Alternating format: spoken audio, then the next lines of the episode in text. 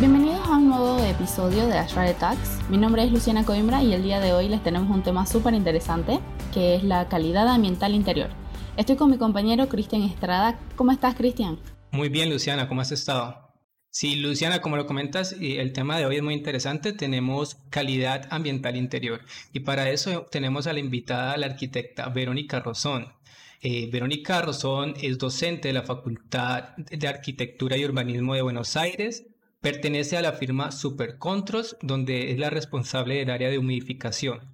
Dentro de ASHRAE fue co-chair del Comité de Transferencia Tecnológica y chair de Government Affairs, secretaria del capítulo argentino y actualmente es la presidenta electa para el próximo periodo. Bienvenida, arquitecta Verónica. Hola, muchas gracias. Gracias, Cristian. Gracias, eh, Luciana. Eh, bueno, por la invitación y gracias también por la, presentación, ¿no? Y felicitaciones por la iniciativa. Eh, bueno, Franco también está, es uno de los tres que, que, armaron esto y también lo quiero felicitar a él, aunque no está presente, pero bueno. Así que gracias y felicitaciones a los tres, Cristian, Luciana y Franco. Así es, ojalá tengamos la oportunidad de tenerla nuevamente y que pueda estar Franco presente e-, en uno de nuestros episodios. Eh, bueno, para empezar el tema como tal, eh, calidad ambiental interior, yo creo que es prudente que empecemos hablando precisamente de qué es la calidad ambiental interior, cómo podemos definirla, cómo podernos hacernos una idea de, qué es. Bueno, la calidad ambiental interior eh, es mucho más que la calidad del aire, ¿no? Hay que diferenciar esas dos cosas. Eh, la calidad ambiental interior abarcaría todo lo que tiene que ver con el confort de las personas, ¿no? Porque si nosotros estamos hablando de una obra de arquitectura, estamos hablando de una obra que tiene que ser habitable, tiene que ser habitable por las personas. Y para que sea habitable se tienen que cumplir determinadas condiciones de confort. Y cuando hablamos de confort, podemos estar hablando de confort térmico, pero también podemos estar hablando de confort acústico, podemos estar hablando de confort lumínico. Eh, Azrae lo que dice es que la calidad ambiental tiene que ver con cuatro piedras angulares. Y a mí esa definición me parece que es eh, correcta o, interesante para, para, detallar. Y esas cuatro piedras angulares para RAE son justamente confort térmico, confort lumínico, confort acústico y incluye o incluye la calidad del aire dentro de la calidad ambiental. Perfecto, perfecto. Entonces, yo, yo sí tenía como la duda y siempre, siempre he visto que es fácil confundirse entre calidad ambiental interior y calidad de aire. ¿Cuál, cuál puede ser la principal diferencia entre estas dos? Y calidad de aire es mucho más específico y tiene que ver con la pureza del aire, las renovaciones que necesita ese aire, eh, puntualmente con el aire que está dentro del ambiente. En cambio, calidad ambiental es un término mucho más amplio que tiene que ver con todos eh, esos puntos de confort que hablábamos antes. Calidad del aire estaría dentro de calidad ambiental. Eh, entonces, vamos a empezar hablando sobre el confort térmico. ¿Qué abarca el confort térmico? El confort térmico habla de mantener determinadas condiciones de temperatura y de humedad, pero no solo es eso. Eh, el estándar 55 de ASRAE detalla bien eh, lo que es el confort térmico y justamente en el estándar este 55 dice que es la combinación de un número de factores. Este número de factores es la temperatura del aire, el movimiento del aire, la humedad, la temperatura radiante y también hay que tener en cuenta eh, algunos aspectos que tienen que ver con la persona, con la persona que va a estar dentro del ambiente. Y estos aspectos son el aislamiento térmico debido a la ropa, porque no es lo mismo la ropa de invierno que la ropa de verano, van a generar eh, o van a proporcionar un aislamiento distinto, un aislamiento térmico distinto. Entonces tenemos eh, el aislamiento debido a la ropa y después tenemos también el grado de actividad de la persona o del individuo. No, no es lo mismo si la persona está en reposo que si la persona está en movimiento. Todos estos aspectos son los que entran dentro de lo que es el confort térmico, que es mucho más amplio que mantener simplemente una temperatura o que subir o bajar la temperatura. ¿no? Hay otras cosas que también influyen en el confort térmico. Bueno, dentro de lo que es el confort térmico vemos que la humedad es uno de los parámetros importantes. ¿De qué hablamos cuando nos referimos a humedad? Bueno, sí, la humedad juega un papel muy importante dentro de lo que es el confort térmico y generalmente es uno de los aspectos menos eh, atendidos y menos entendidos. ¿no? Cuando hablamos de humedad podemos estar hablando de humedad relativa o podemos estar hablando de humedad absoluta o podemos estar hablando de humedad específica o podemos estar hablando de humedad de saturación, podemos estar hablando de un montón de cosas. Todas ellas refieren al vapor de agua que está contenido en el aire, ¿no? Eh, y juegan un papel muy importante en, el confort de las personas. Y no solo en el confort, sino en algunos procesos también industriales. Si la humedad relativa es muy baja y el ambiente está muy seco, vamos a tener mayor cantidad de descargas electrostáticas, vamos a tener sequedad en todas las mucosas que tienen que ver con el sistema respiratorio, eh, vamos a tener em, problemas con los materiales eh, higroscópicos. Y si tenemos humedades relativas muy altas, también vamos a tener problemas con los materiales higroscópicos, que son justamente los materiales que tienden a estabilizarse con la humedad que hay en el ambiente, ¿no? Entonces esto afecta puntualmente a algunas industrias. Eh, si tenemos humedades muy altas, también vamos a tener más problemas de condensación en las construcciones. Y si tenemos humedades muy altas, también vamos a tener problemas en lo que es la salud y el confort, porque aumenta el crecimiento de bacterias, virus, hongos. Eh, entonces, mantener la humedad correspondiente, que generalmente se supone que para lo que es confort, ¿no? debería estar entre el 40 y el 60%, eh, ayuda a mejorar el, confort térmico. Y ahora especialmente con el tema del, COVID y la propagación del virus, se está haciendo muchísimo hincapié en el tema de la humedad, también justamente por este tema. Está muy relacionado con lo que es la salud y la, la propagación y el crecimiento de los virus y las bacterias. Bueno, y ya que hablamos de confort térmico, hablamos de humedad, ahora nos tocaría hablar de la iluminación. Sabemos que este es un tema eh, que está dentro del curso que dicta en ASRAE en conjunto con la UTN. ¿Qué nos podría contar al respecto?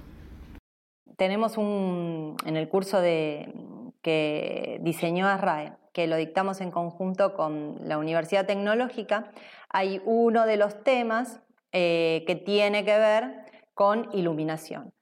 Por un lado, justamente porque es uno de los aspectos importantes a mantener controlado para que las eh, actividades que se realicen en los distintos ambientes se puedan realizar de manera confortable. O sea, la iluminación es uno de, las cuatro piedras angulares y es uno de los puntos que hay que tratar. Y lo que hacemos en el, curso es em, ver de qué manera lo podemos realizar. Eh, digamos, pensando en la eficiencia energética y hablamos también de lo que es iluminación natural, ¿no? Porque el 90% o el 95% de los requerimientos de iluminación de un edificio de uso diurno se pueden satisfacer pensando en iluminación eh, natural o trabajando con iluminación natural. Este tema de la iluminación natural siempre, o sea, yo desde la primera vez que lo escuché pensé en un ahorro porque en un ahorro energético porque estamos aprovechando la, luz del sol. ¿Cómo, ¿Cómo se ve esta relación o este balance entre lo que es ahorrar energía y por el otro lado mantener un buen espacio, una buena calidad ambiental interior? Siento que, que van como un poco en contravía. Sí, eh, bueno, eh, muy bien la, acotación. No solo con el tema de la iluminación, sino que eso también pasa con la calidad del aire. Porque, mm, claro, eh, es más, te digo, me parece que pasa más con el tema de la calidad del aire. Eh, que supongo que llegaremos en algún momento a hablar de la, calidad del aire y, lo relaciono un poquito con la eficiencia energética. Pero sí, nunca hay que olvidarse del tema de eficiencia energética y mantener determinadas condiciones de confort. Si nosotros tenemos las luces apagadas o mantenemos una iluminación mínima, obviamente la eficiencia energética va a ser mayor, pero nos estaríamos olvidando por completo del tema del confort. Entonces las dos cosas tienen que ir hermanadas.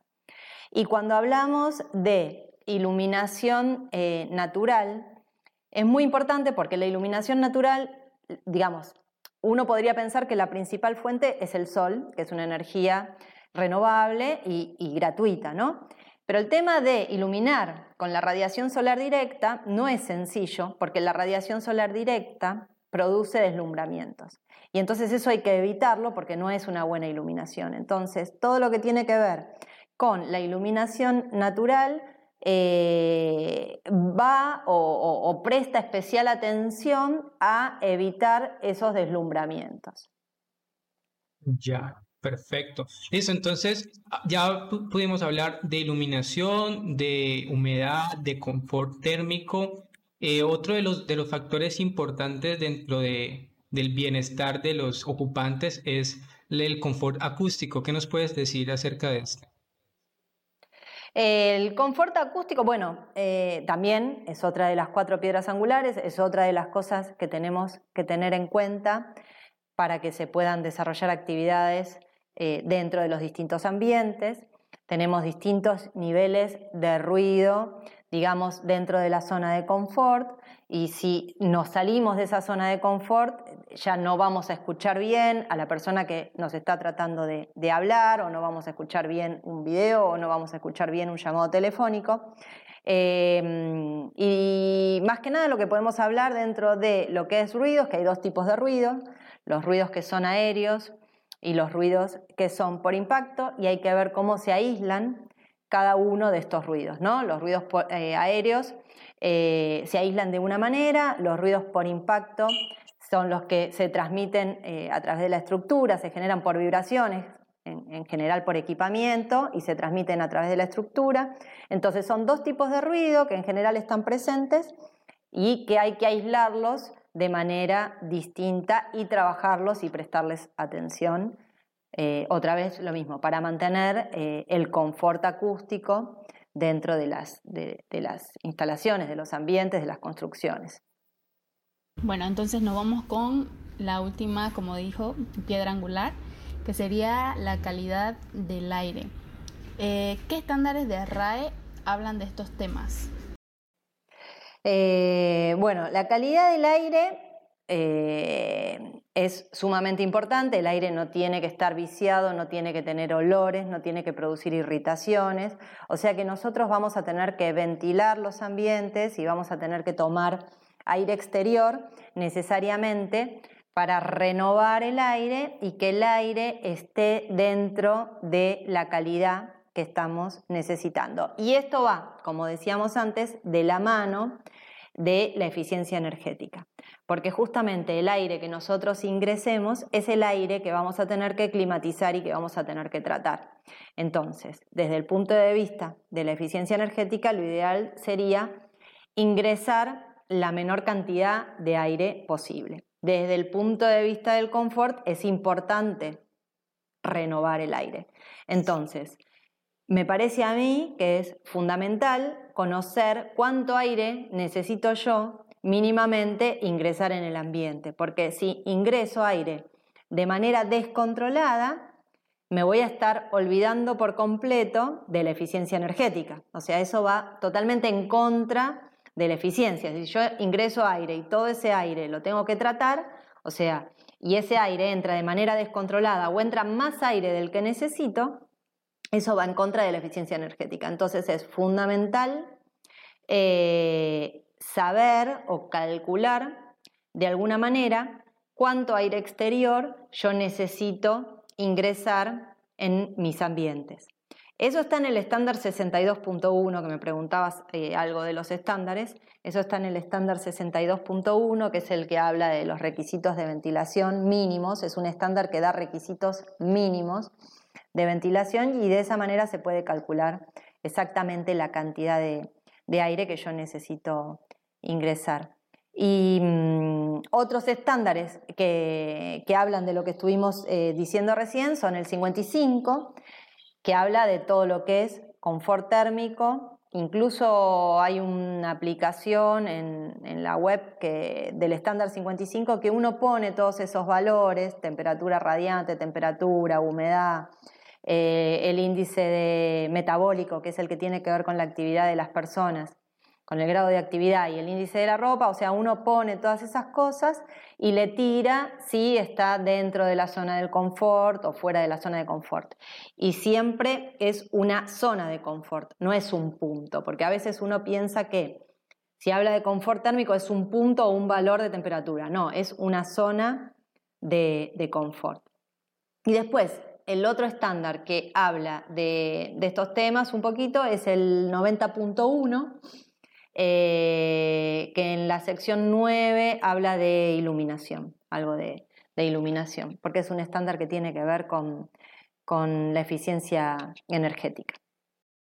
Yo tengo una pregunta, yo tengo una pregunta respecto a, por ejemplo, el estándar 62.1 que trata los niveles mínimos. Cuando hablamos de niveles mínimos, yo pienso directamente en que esto es lo mínimo que tenemos que cumplir para tener una calidad de aire aceptable, eh, pero pensando en términos de salud de las personas, de los ocupantes. Ahora, si estamos pensando en términos del bienestar, de mejorar la productividad de mis empleados en mi, en mi edificio, yo no debería estar pensando en el mínimo, sino en el óptimo.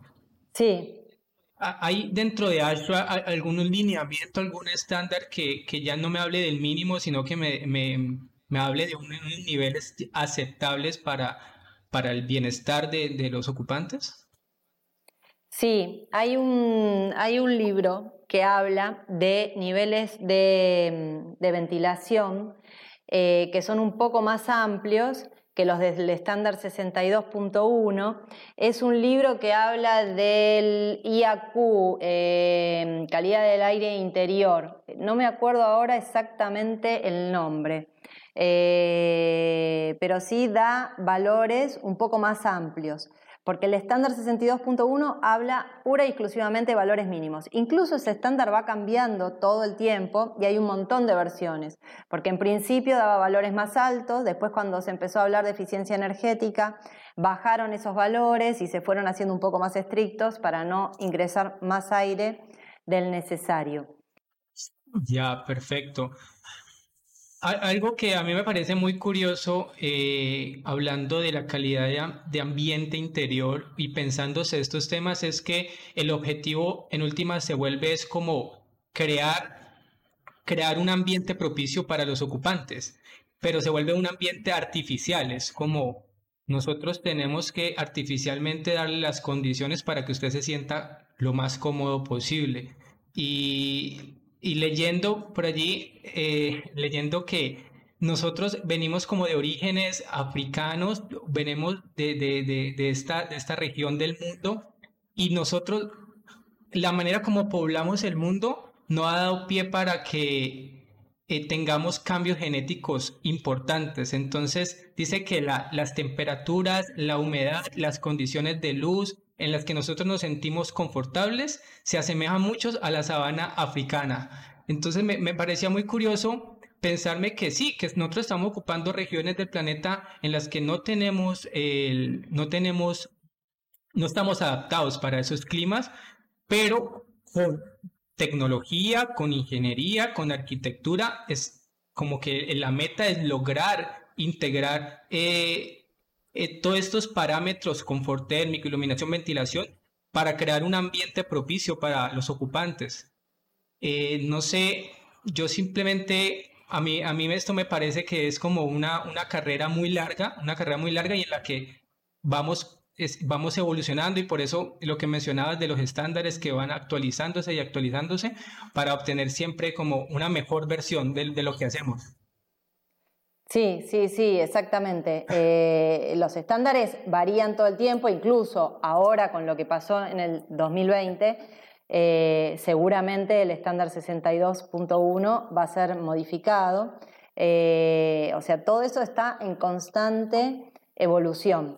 Eh, y sí, lo, armamos de manera artificial, pero muchas veces tratamos de copiar lo que pasa en la naturaleza. Por ejemplo, cuando hablamos puntualmente de lo que es eh, iluminación, cuando trabajamos con iluminación natural, eh, se producen cambios a lo largo del día, porque va variando el nivel de iluminación a lo largo del día. Y eso es bueno, no solo es bueno, es excelente, porque el ojo humano está preparado para esos cambios. En cambio, cuando la iluminación es puramente artificial, el nivel de iluminación es parejo y eso no es bueno para el ojo humano. Entonces, eh, uno, a pesar de que trata de simular eh, o trata de mantener condiciones de manera eh, artificial, siempre vuelve a copiar lo que pasa ¿no? en, la, en la naturaleza.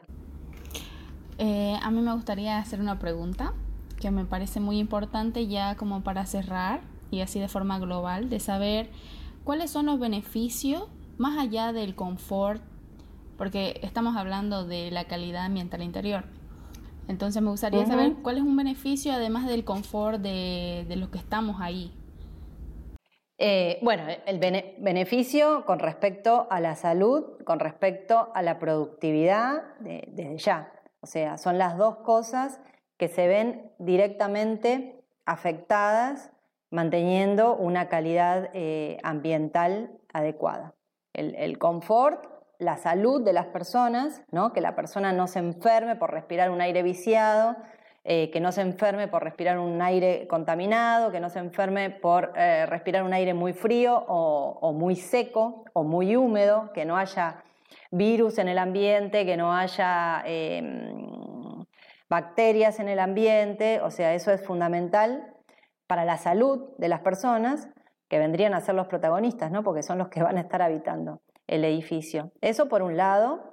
Eh, y por otro lado, afecta directamente la productividad. Porque si nosotros tenemos niveles de ruido inadecuados o niveles de iluminación inadecuados, si uno quiere realizar determinada tarea y no puede ver lo que está haciendo, si uno está en un quirófano y no puede ver cómo está operando, si uno está en una sala de dibujo técnico y no puede eh, dibujar, o digamos, cada tarea tiene un nivel de iluminación determinado. Obviamente no es lo mismo eh, una, escuela, una oficina, un quirófano que un depósito o un pasillo donde simplemente hay que circular. Entonces, hay que mantener niveles de iluminación para que la tarea se pueda realizar de manera eh, adecuada. Lo mismo con el tema de la acústica. Entonces, todo esto afecta directamente la, productividad de las, de las personas y el bienestar, ¿no? Perfecto, Verónica. No sé si contesté. Ahí un sí, poco. sí, claro. Eh, eh, eh, evidentemente, creo que nos podemos extender hablando de los beneficios de conservar una, una óptima calidad ambiental interior. Yo creo que ha, sido un, buen repaso por los puntos claves que, que abarca este tema y empezar a, a pensarnos y a divulgar que, que existe porque personalmente yo cuando hice mi pregrado no tenía idea que existía este término, incluso estudiando los, los tópicos de, climatización y, confort, no, no tenía ni idea que existía un concepto llamado calidad ambiental interior. Entonces, eh, te agradecemos mucho eh, el, el habernos acompañado en este episodio y bueno, infinitas gracias. Esperamos tenerla de vuelta en otro episodio. Bueno, gracias, gracias de vuelta a ustedes. Gracias Cristian, gracias Luciana, un placer y sí, cuando me necesiten me avisan y, estaré de vuelta acá. Me encantó, me encantó la iniciativa, me encantó el programa, me encantaron los otros podcasts que estuve escuchando, eh, así que la verdad me parece súper interesante. Bueno, entonces, para cerrar ya el programa, agradecer también a Cristian, agradecer a la arquitecta Verónica que nos habló de este tema que es muy muy importante y los esperamos para un próximo episodio. Muchas gracias por escucharnos